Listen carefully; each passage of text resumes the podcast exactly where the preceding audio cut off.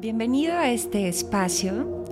Gracias por tomarte unos minutos para simplemente escuchar, simplemente respirar. Cuando sea tu momento, toma una posición cómoda. Si te viene bien, deja tu espalda recta e igualmente, si te es posible, cierra tus ojos. Haz respiraciones profundas. Y bueno, comenzamos.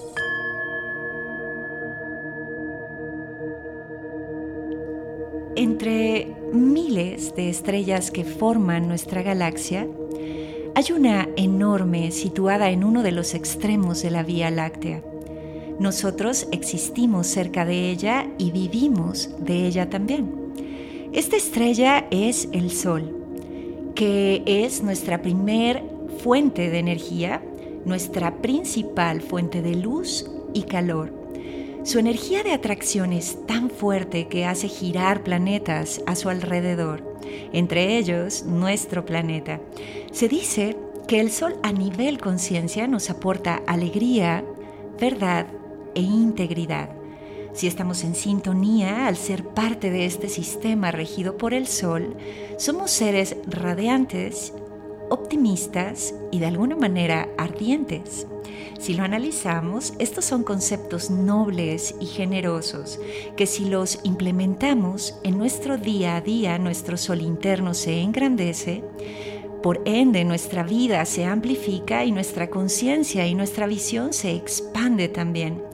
Podríamos decir que te conviertes en un ser atrayente y lo más importante es que te conviertes en un generador de luz y de calor para otros en tu entorno. Si nosotros queremos nutrir este fuego interno o este sol interno, hablamos directamente del amor propio. Cuando hablamos del amor, sin duda es el amor, así que es algo así como amar más allá del cuerpo. Entonces, es amarte igual como amas a tus hijos, a tu pareja, a un amigo. Es amarte y cuidarte igual como cuidas tus plantas o como cuidas tu casa. Hablar de este amor propio es hablar sin duda alguna de este amor incondicional, de esta em, compasión, aceptación. Por ende, es buscar un vínculo claro de nosotros hacia lo otro. Cuando hablamos de amor propio, hablamos de esta voz interna. Hablamos de buscar este vínculo lleno de compasión, amor y claridad en lo que escuchamos dentro. Esta voz se escucha, digamos, en todo momento y la has escuchado desde antes de venir a la tierra y la seguirás escuchando por el resto de tu vida.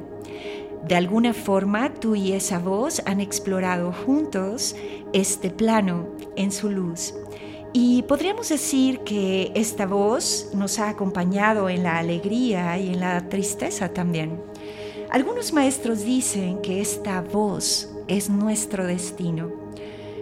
Otros em, campos culturales muchas veces lo llaman nahual, por ejemplo, o tótem.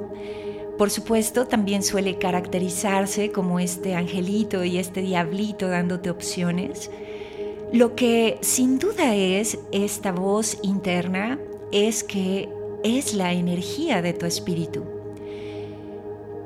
Esta energía de tu espíritu es aquello que te impulsa y ese es el lenguaje que tú utilizas para tomar decisiones y crear a partir de la conexión que tengas con esta voz. Yo te quiero contar un poquito de mi experiencia con mi voz interna, con mi sol interno, por así decirlo, con mi luz y mi calor. Yo trabajo constantemente en escuchar esta voz y por supuesto aprender de ella, en tener un vínculo sano con ella. Algunas personas me han hablado de esta voz y, por ejemplo, me han dicho que en numerología soy número 5, que mi signo solar es Leo, que tengo un ascendente Libra, que soy cabra en el horóscopo chino y que, por ejemplo, mi Maya me encanta, que es eh, águila galáctica de la familia azul. Eh, en una traducción podríamos decir que represento a la libertad misma, que soy operadora del sistema, no observadora, que busco el equilibrio ante muchísimas cosas y bueno, eh, estas que para mí son cualidades, tal vez soy más o tal vez soy menos. Sin embargo, eh, si yo veo mi biografía, muchas de estas cosas me hacen sentido. Muchas de estas observaciones, que no son casualidades, por supuesto, hay una matemática perfecta detrás, eh, me hace muchísimo sentido en decisiones que voy tomando en la vida. Y entonces mi mapa mental se mueve más o menos así. Sucede un acontecimiento trascendental en mi vida, mi mente me influencia o me da opciones hacia la defensa de la libertad misma, Posteriormente, al ser un cambio tan abrupto o una decisión tan tajante, salgo de mi equilibrio, contacto con mi herida de abandono, porque ¿qué otra herida podría generar la lucha por la libertad, no? Así que no siempre se siente bien, es siempre un proceso largo para volver a la estabilidad, siempre es un proceso largo para lograr defender este estado libre de mi mente. Y al final eh, nunca estoy muy consciente de si alcancé la libertad o no, sin embargo, sé que voy mejorando porque cada vez em, es un poco más claro el mensaje. Así que, bueno, hablando de este amor incondicional, de esta aceptación y de esta honestidad ante este destino que es esta voz interna o este nahual o este tótem, em, en mi caso personal, esta luz y este calor es intermitente. Al final este camino siempre te llevará a la resiliencia porque en este diálogo interno, por salud, debes estar en paz. Te recuerdo, este diálogo interno te acompañará el resto de tu vida. Se dice que está contigo antes y estará contigo después de este mundo. Es esto que vienes a unificar eso es amor propio, que seas feliz en ti, que te aconsejes para bien encontrar lo que buscas que sea un camino claro y específico, que de alguna manera puedas aconsejarte bien para bien encontrar lo que buscas.